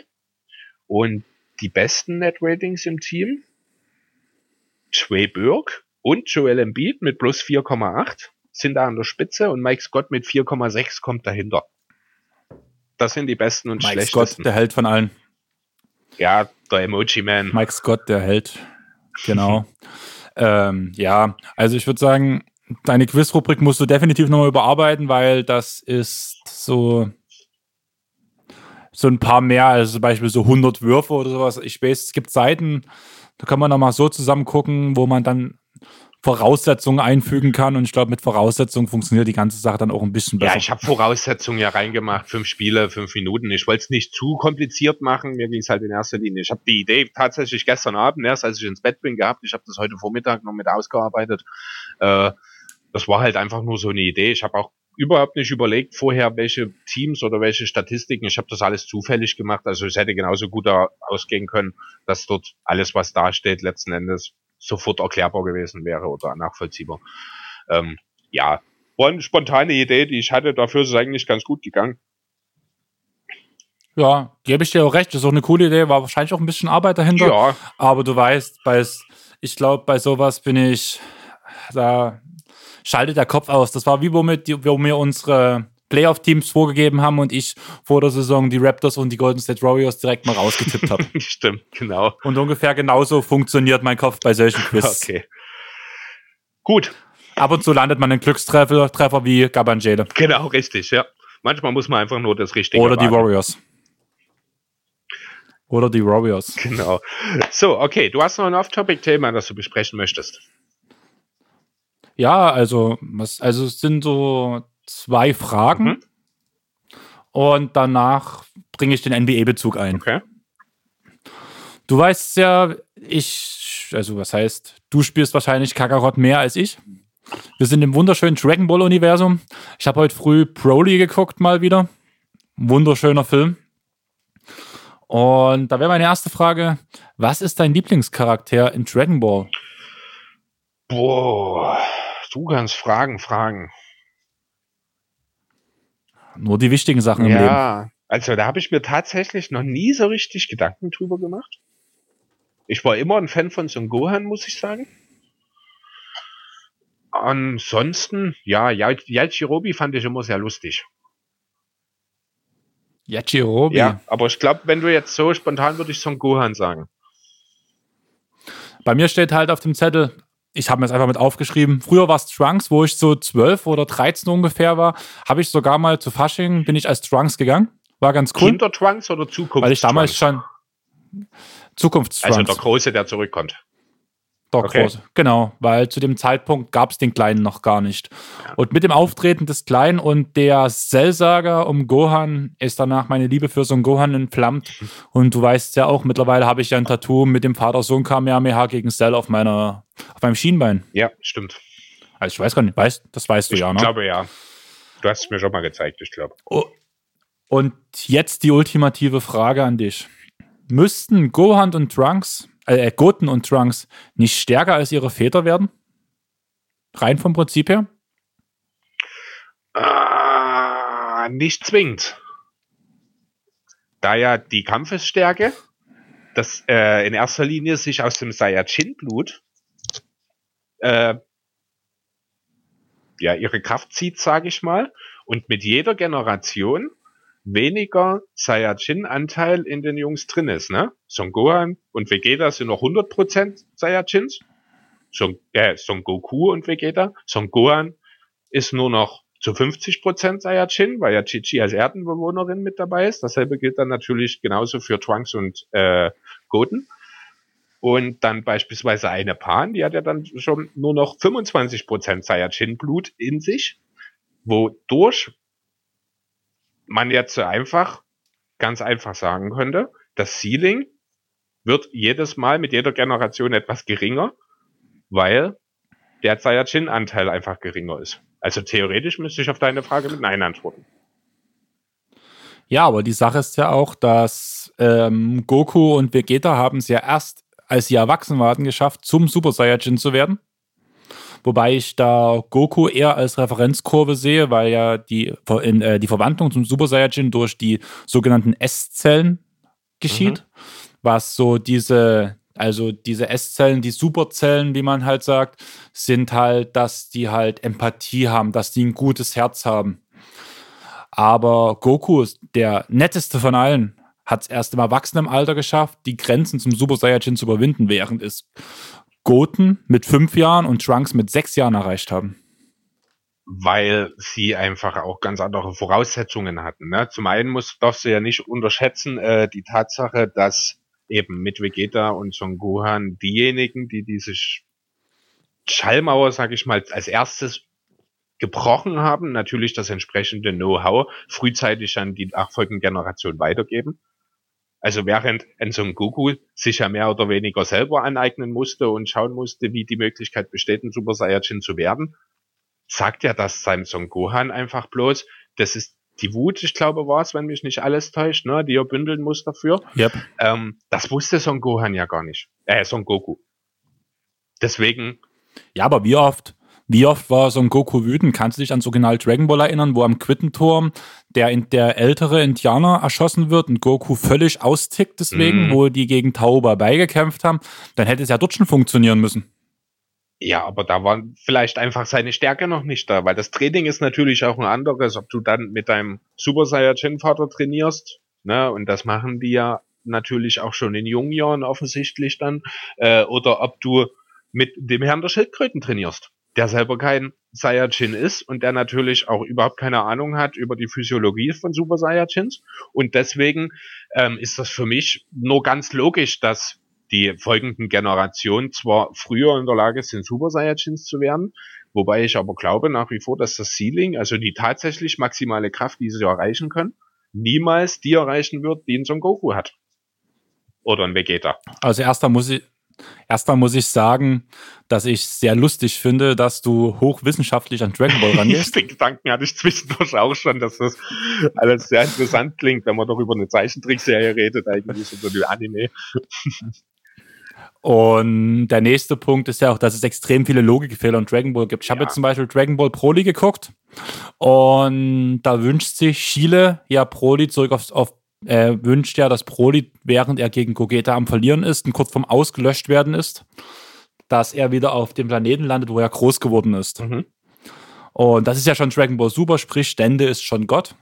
Und was hat Dende mitgebracht mit den Dragon Balls? Weißt du es aus, aus dem Kopf heraus direkt? Mit den Dragon Balls mitgebracht? Nee. Er hat vollbracht, dass der heilige Drachen Shenlong zwei Wünsche erfüllen darf. Stimmt. Ja, aber in Dragon Ball, aber in Dragon Ball Super hat er hat Shenlong auf einmal wieder bloß einen Wunsch. Und dann verschwindet dann. Hm.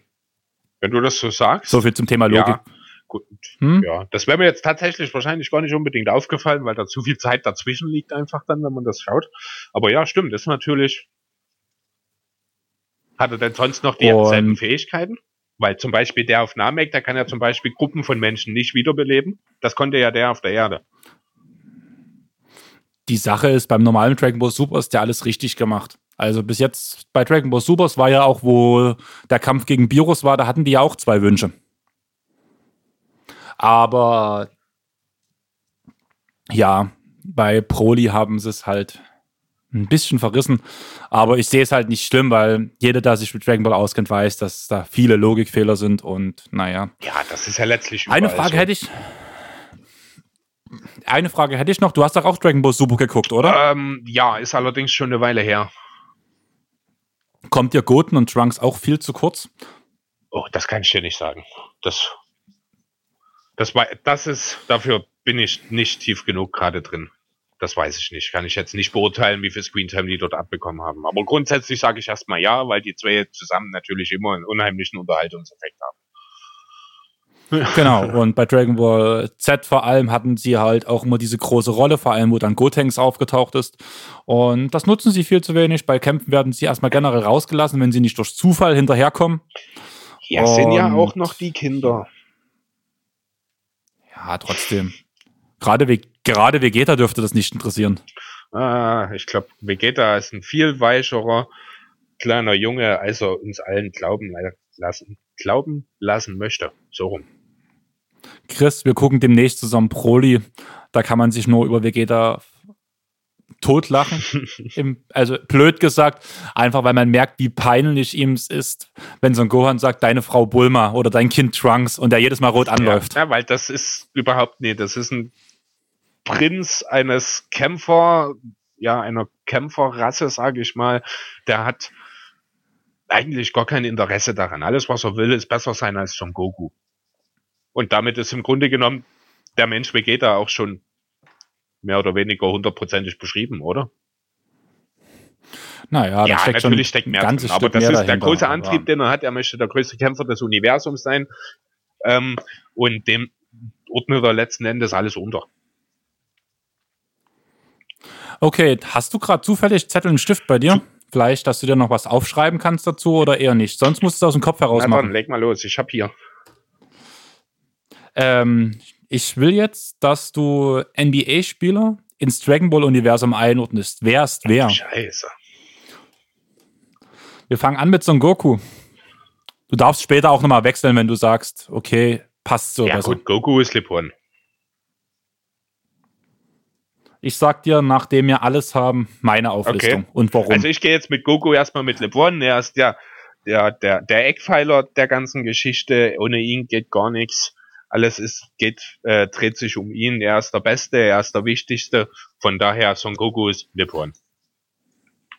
Ja, ich habe das so ein bisschen nach den Charaktereigenschaften auch so, wie ich mir die vorstelle, wie sie halt, ob das ganz gut zueinander passt, so, weißt du, wie ich ah, meine? Also jetzt nicht der Eckpunkt der Geschichte, aber so im Groben. Wir können ja auch alle beide anders interpretieren, so haben wir zwei Geschichten, die entstehen, die auch ganz schön jo, sind. Genau. Vegeta. Vegeta. Vegeta. Vegeta ist der Gegenspieler von Son Goku. Also müsste man jetzt sich Gedanken auf dieser Grundlage machen, wer denn der große Gegenspieler von LeBron ist, gewesen ist. Also zum einen, ich habe nur aktuelle. Okay. Ah nee, ich habe nicht, nee, ich habe nicht, ich habe nicht nur aktuelle. Fällt mir gerade auf. Ich habe einen ehemaligen Spieler dabei. Okay. Ähm, hm. Tja, Geh wirklich mal nach den Eigenschaften, so, geh mal nach, so ein bisschen nach den Eigenschaften. Ich glaube, die Sache macht es einfacher, weil ich saß halt auch schon relativ lange da und habe versucht, es zuzuordnen, irgendwie in den Kontext zu fassen. Geh nach den Eigenschaften, das ist das Einfachste. Okay, also Vegeta ist ein unheimlich starker Typ, sehr von sich selbst überzeugt, sehr selbstbewusst, sehr narzisstisch, hält sich für den Besten. Ähm, Ja, Joel Embiid. Soweit habe ich nicht gedacht, weil Vegeta nicht so der Spaßtyp ist. Ja, das ist das Einzige. Das stimmt, das ist das Einzige, was jetzt nicht passt, aber Embiid übernimmt gern die Rolle des Antagonisten. Er versucht, der sagt von sich selbst, ich will der Beste sein, er will äh, alle zerstören, alle dominieren. Irgendwo in dem Zusammenhang geht er natürlich auch gegen den Besten, den es gibt. Also ist er in der Form auch irgendwo ein Gegenspieler zu LeBron. Äh, von daher, ja, gefällt mir gut. Embiid als Vegeta hat was. Ja, doch. Vegeta, Vegeta ist kleiner als Goku. ja, das macht ja nichts. Na, dann springen wir zum nächsten Charakter und das wäre Piccolo.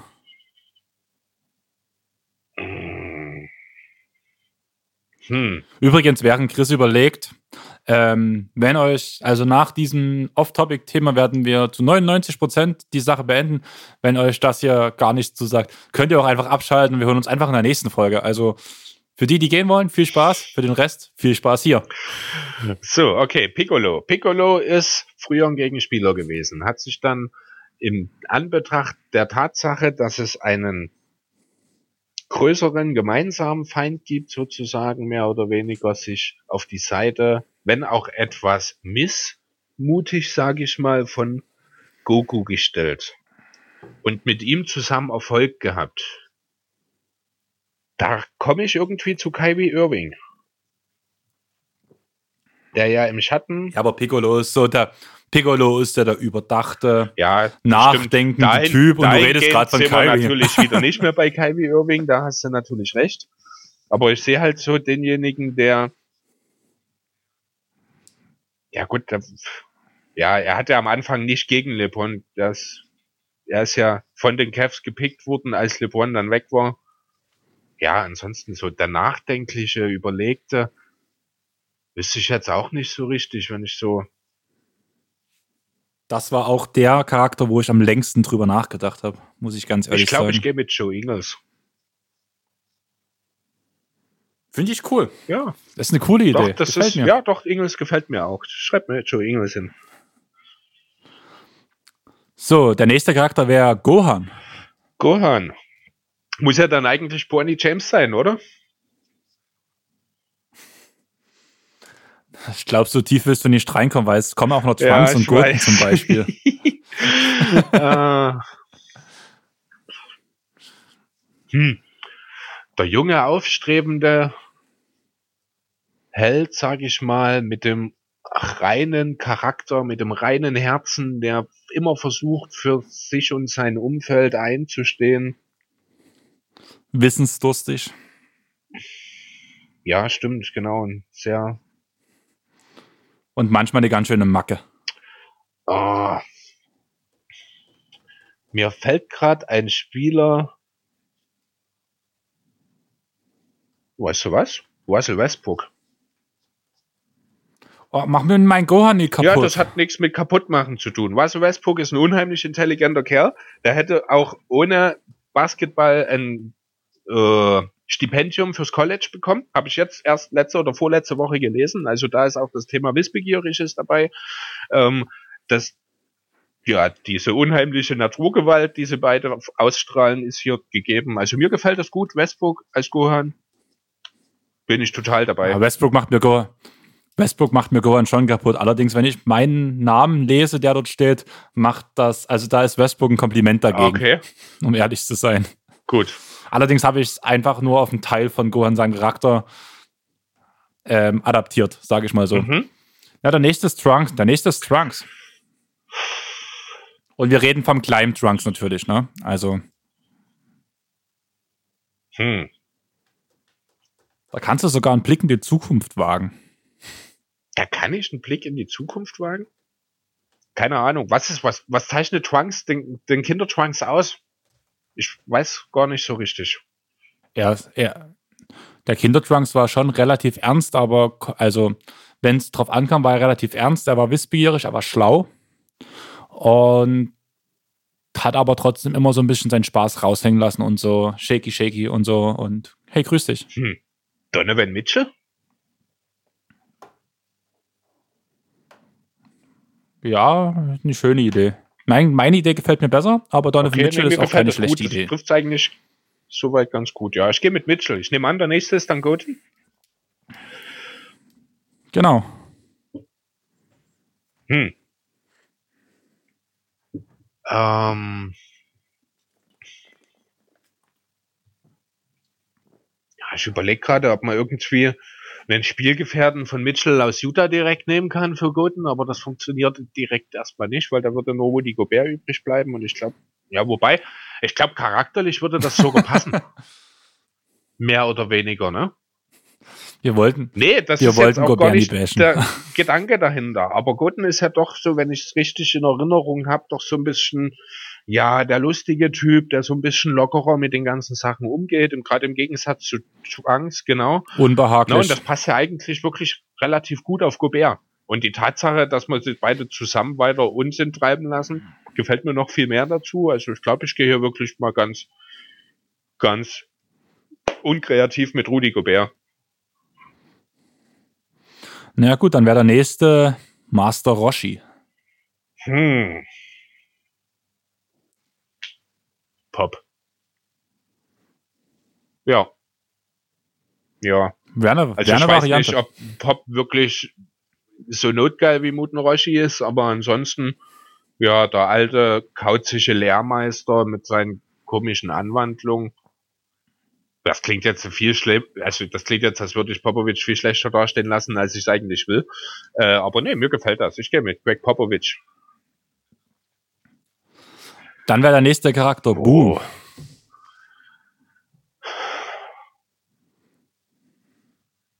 Das klingt jetzt fies, aber der ist dick und lila. Das ist Nikola Jokic. Steht bei mir auch, Jokic steht bei mir auch da. Den, der nächste Charakter ist die, der, der Perfect Cell. Okay. Hm. Wie beschreibt man den am besten? Ja, ist perfekt. Und vielleicht ein Stück überheblich. Perfekt, ein Draymond Green. Dann nehme ich Draymond Dann Green. nimmt Raymond Green. Und jetzt kommen, also ich habe noch einen ernsten Charakter, danach kommen so die drei Au- Aus, Okay. Aussagen von dir, auf die ich mich am meisten freue. Erstmal Freezer. Oh. Ja, will die Macht an sich reißen. Ist auch ein bisschen. Ja. Er ist trainingsfaul.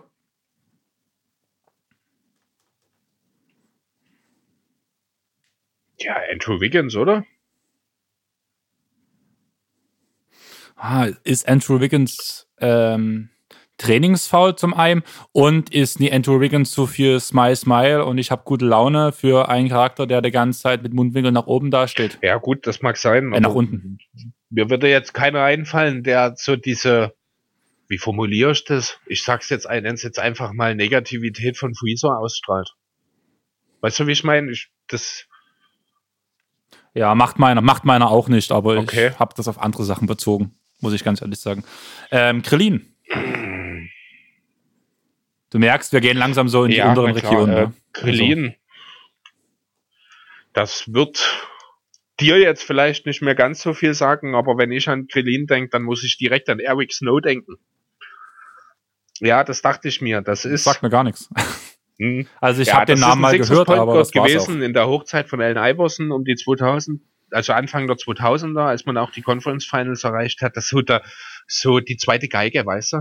So da, also ne, zweite Geige ist vielleicht Hm. unpassend, weil so gut war Eric Snow nicht. Er war ein sehr, sehr solider Rollenspieler, der halt so ein bisschen, ja, wie der Zuarbeiter von Iverson gewirkt hat. Und so ein bisschen so sehe ich Krillin im Bezug auf Son Goku manchmal auch.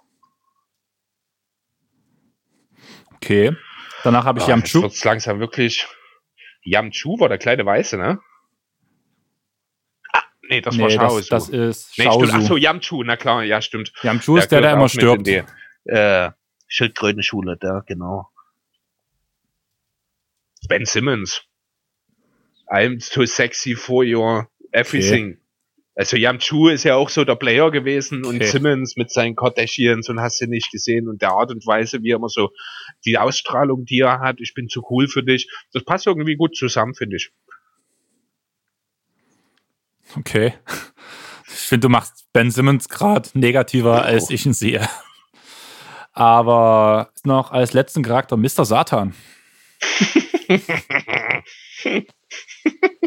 äh, James Dolan. Okay, finde, das gefällt mir sogar ganz gut. Ich glaube, ich muss meinen eigenen Pick nochmal überdenken, aber ich glaube, ich bleibe bei meinem. Willst, Okay. willst du meine Charakter hören? Hau raus. Son Goku, Jannis.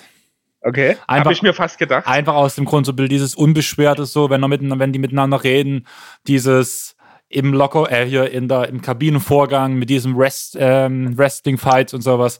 Das Ja. ist so typisch, das würde ich mir bei der Goku auch sehr gut vorstellen. Und bei Vegeta hatte ich erst Kobi stehen, muss ich ganz Okay. ehrlich sagen. Hab mich dann aber für Westbrook entschieden. Einfach während des Podcasts, wo du sagtest, ja, diese, dieses selbe Spielstil, immer an sich selber arbeiten, immer weitermachen wollen und so. Deswegen habe ich Westbrook Mhm. danach dorthin geschrieben, weil es ein aktueller Spieler ist, muss ich ganz ehrlich sagen. Ja, stimmt doch. Macht auch durchaus Sinn. Danach Piccolo, Kawhi Leonard. Einfach aus dem Grund so ein bisschen der ruhige Typ, nie viel sagend, aber von den Teammates trotzdem immer so ein bisschen als Lehrmeister hingestellt, mit dem man reden kann, wenn man Probleme hat und so weiter. Ah, und das nie verzogene Gesicht. Genau. Ja, stimmt, du Gefällt. hast recht. Das passt gut, ja, gefällt mir. Son Gohan, Chuck the Condor, das Maskottchen von den, Fel äh, von den Clippers. Der hat auch immer so einen schönen Helm auf und fliegt durch die Gegend und hat ein Cape um. Sehr schön. Ah, der große Condor-Man. Gefällt dir oder gefällt dir nicht? ja, was auf jeden Fall. Gefällt mir sehr. Danach habe ich Trunks mit Doncic besetzt. Einfach weil man bei Doncic auch denken kann, dass er irgendwann in der Zukunft schon, vor allem wenn es ernst wird, auch auf richtig ernst schalten kann. Er kann spaßig Ja, sein, er kann, er kann, er kann locker sein. Er hat auch, ist extrem intelligent und auch in der Zukunft wird er ein hoher Spieler mit im Team sein, wo man ja bei Goten weiß, dass Goten ja alles so ein bisschen schleifen lässt, während Trunks voll durchzieht. Ja, gut, den Zusammenhang hätte ich jetzt nicht unbedingt direkt gesehen, muss ich ehrlich sagen. Äh, weil ich halt auch in Doncic nicht dieses, dieses Reflektierende in Trunks sehe ich halt. Also natürlich ist es da, aber es wird halt nicht so deutlich irgendwie. Gut, andererseits, ich habe Mitchell gepickt, ob das bei dem jetzt so unbedingt viel deutlicher wird, Dachte ich mir auch mal dahingestellt. Dachte ich mir auch gerade. Ja. Und was Mhm. wird, wer wird wohl derjenige sein, den ich dann zu Goten getippt habe, wenn ich als Trunks Doncic habe? Ja, Maxi Kleber natürlich. Trey Young. so ein bisschen dieses so auch dauernd lächelnde und ich mache mal Sachen, die vielleicht nicht das Klügste sind, aber es funktioniert halt irgendwie. Genauso ist Goten. Genauso ist Stimmt. Goten. Und Nicht schlecht, ja. Und deswegen finde ich diese Kombination Doncic, Trey Young eigentlich ganz cool. Ja, hat was. Und ist mir halt heute so ein bisschen in den Sitz gekommen, wo ich halt am, ich habe heute am Tisch halt alles vorbereitet, handschriftlich, weil mich Corona erwischt hat und ich nichts mehr drucken konnte. und meine Druckerpatronen noch nicht da sind und der Medimax bei uns zu hat. Das heißt, ich werde noch ein bisschen handschriftlich weiterarbeiten. Und da lag halt neben mir während der Ausarbeitung halt die neue, äh, nicht mehr die neue Five, die vorletzte Five auf dem Tisch. Und da ist halt nun mal Luka Doncic direkt auf dem Cover drauf. Mit schelmischen Grinsen. Mit schelmischen Grinsen. Danach kam als nächstes die Frage nach Bu. Das haben wir schon geklärt mit Jokic. Zumal er ja auch während der Saison abspecken kann, was ja der Bu und Dragon Ball auch konnte. Ja, stimmt. Du hast Mutnuashi vergessen. Ach so, Chris Paul. Einfach der alte Lehrmeister, der seine Leute ringsherum besser macht und auch in alten Tagen immer noch kämpfen kann, wie man in den Dragon Ball Super Folgen sieht. Cool, hat was, ja. Nicht schlecht. Danach Perfect Cell, LeBron James. Kann nur sterben, wenn man ihm etwas wegnimmt, was halt sein Spiel auszeichnet. Sprich, wenn man ihm C17 oder C18 zieht, hat LeBron ein Problem. Wenn man LeBron den Drive in die Zone abzieht, hat LeBron ein Problem. Deswegen für mich der Perfect Cell, wenn man nicht die, ein, die paar wenigen Schlüsse zieht, um ihn aufzuhalten. Sehr interessanter Punkt, nicht schlecht. War bei mir natürlich schon weg. Aber trifft natürlich im Grunde auch 1 zu 1 auf Draymond Green zu. Ja, gab, fand ich auch sehr schön, den Pick von dir. Freezer habe ich eigentlich auch bloß so als kleine Lachnummer mit reingebracht mit Tracy McCready wegen dem Trainingseifer. Also hätten wir auch einfach Iverson nehmen können. Ja, zum Beispiel hätte auch gut gepasst. Ja, jetzt wo du es sagst, ja. Iverson. Klar. Genialer Fighter, genialer Kämpfer, aber Training, na ja. Stimmt, du hast recht, ja, das ist cool. Krillin. Alex Caruso. Ist wahrscheinlich ein bisschen dieselbe Argumentation wie bei mir mit Eric Snow, oder? Wahrscheinlich. Also so ein bisschen. Mhm. Und ich finde halt die Glatze, die Halbglatze passt zu der Glatze. so, der nächste ist Yam Chu. Da bin ich gespannt. Über den haben wir heute schon geredet. Über Bruno Caboclo. wie um alles in der Welt bist du von Yam Chu zu Bruno Caboclo gekommen? Naja, Yam Chu will immer einer der größten, größten Kämpfer sein und irgendwie ist Yam Chu two years away from being two, years- two years away. Ach so, okay. ja, gut. So gesehen, ja, stimmt. Von der Seite macht das sogar Sinn, stimmt, ja. Und jetzt der Kracher schlechthin und das würde ich hoch 10 triggern, weil Mr. Satan mit Carmelo Anthony, Ah, warum? weil er immer noch denkt, dass er was drauf hat. Und Er hat doch immer noch was drauf. Ah, da scheiden sich die Geister, das weißt du. Na, ein bisschen was. Ja, Mr. Satan hat auch ein bisschen was drauf. Der hat, Ja, der hat auch in okay. Dragon Ball Super gegen diese komischen hier Katzen-Aliens gekämpft und hat sich größte Mühe gegeben, bis die end- schlussendlich abgehauen sind. Ich weiß nicht, ob ob du dich an die Folge erinnern kannst, aber Nicht im Detail, ne. ja, im Detail war es halt so, dass danach die, Kat die Katzen-Aliens Angst bekommen hatten, weil Mr. Satan sein Hund auf einmal daneben aufgetaucht ist und die böse angeguckt hat. Und dann sind die weggerannt. Mr. Satan dachte, es wäre sein Verdienst gewesen, wäre sein, wäre seine göttliche Erscheinung gewesen. Stimmt dass, doch, das ist hier äh, mitten in der, äh, in der Hauptstadt gewesen. Genau. Bei irgend so ja doch, ich habe gerade das Bild wieder vor den Augen, stimmt. Genau, und so ist es auch in Portland. Die Leute haben Angst vor Lillard, aber äh, haben Anthony denkt, die haben Angst vor ihm. Deswegen Mr. Satan. Das ist mein persönlicher Mr. Satan. Ja, da bin ich halt mit James Dolan gegangen, weil es immer was zum Lachen gibt. Genau. Fand ich auch sehr gut. Also die, aber ich glaube, ich bleibe bei Anthony einfach, weil es dich triggern wird und du das wahrscheinlich nicht so stehen lassen wolltest am liebsten, aber ich bleib dabei. Dann bleib halt dabei. Und Okay, sehr interessant auf jeden Fall. Also sehr, eine schöne Idee auch von dir. es kam halt so durch Zufall. Ich habe jetzt, wie mir ja jetzt schon ein paar Mal erwähnt haben, ich bin halt ein ziemlicher Dragon Ball Fan. Und wo ich mich halt an die Auflistung gesagt habe, schon überlegt, was machst du an im Hintergrund, habe dann gar nichts angemacht, hat aber schon so während dem ich den Westbrook-Teil ausgearbeitet habe, habe ich darüber nachgedacht, was machst du danach noch? Und habe mich dann dazu entschieden, dass ich dann Brody gucken will zum Frühstücken. Und habe mir dann so gedacht, ah ja, eigentlich wäre das ganz cool. Und vor allem wollte ich dich daraufhin fragen, wäre das eine Variante für eine Rubrik? Vielleicht immer mal eine Serie oder sowas, so vielleicht aller zehn Folgen oder sowas. Das würde ja dicke reichen, weil sonst irgendwann gehen einem die Serien aus, die man auch beide guckt. Dass man das immer mal wieder so machen könnte mit anderen Serien, mit anderen Sachen vielleicht auch, die die Welt bewegen, sei es Politik, sei es Wirtschaft, sei es vielleicht andere Sportarten. Das kann man ja auf so viel beziehen, wo man halt sagen kann, NBA-Spieler in anderen Rubriken. Jo, klingt auf jeden Fall interessant. Sollten wir uns merken. Da lässt sich bestimmt dann und wann nochmal was draus machen. Genau, ich glaube sogar Lukas hat auf seinem Instagram-Profil, wenn ich mich nicht ganz täusche, da kam zumindest in die Richtung lange nichts, aber er hatte auch mal eine Zeit lang, was wären NBA-Spieler, wenn sie gerade nicht in der NBA spielen würden, sondern wenn sie einen ganz normalen Berufsweg gefunden hätten. Das kommt ja ungefähr aufs selbe raus, wo man halt so ein bisschen drüber nachdenken kann und wo wahrscheinlich ein paar ernste Antworten kommen, ein paar lustige Antworten und jeder ein bisschen lachen kann.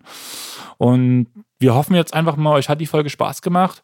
Sobald mir Lukas und Chris die Spuren geschickt haben, werde ich mich dran setzen, die ganze Sache abzumischen und zu mastern und das danach fertig zu schicken zu dem Kumpel, der das danach endgültig fertig macht und den Feinschliff gibt. Wir hoffen, die Qualität war nicht zu schlecht, einfach weil wir heute mit reduzierten Möglichkeiten aufnehmen mussten, einfach weil wir hier nicht mehr, also sowohl Lukas, der ja eh ein bisschen abseits war von uns, der darf ja auch nicht mehr raus, wir dürfen nicht mehr raus. Chris sitzt mir nämlich nicht mehr gegenüber. Und Du fehlst mir. ja, du fehlst mir auch. Aber irgendwo ist es auch mal ganz angenehm. Ein bisschen Abstand muss auch mal tun. Vielleicht nimmst du mich dann auch mal wieder in den Arm, wenn wir uns das nächste Mal sehen. Das muss wohl die Bundesregierung entscheiden, ob ich das darf oder nicht. Genau. Und von daher würde ich sagen, wir beenden die Sache jetzt. Es wird wahrscheinlich erst Montag kommen, denke ich, einfach weil das ganze Hochladen, Runterladen, Abmischen und Fertigmastern eine Weile dauert und unser Feinschliff danach ja auch immer ein bisschen ausgeplant ist. Mal gucken, was er macht und ob er es heute Abend noch hinkriegt. Vielleicht kommt es morgen früh, vielleicht kommt es morgen Abend, vielleicht kommt es heute Abend. Wir wünschen auf euch auf jeden Fall eine wunderschöne Woche. Wir hoffen, ihr habt Spaß gehabt und wir sind damit raus. Tschaußen. Ciao.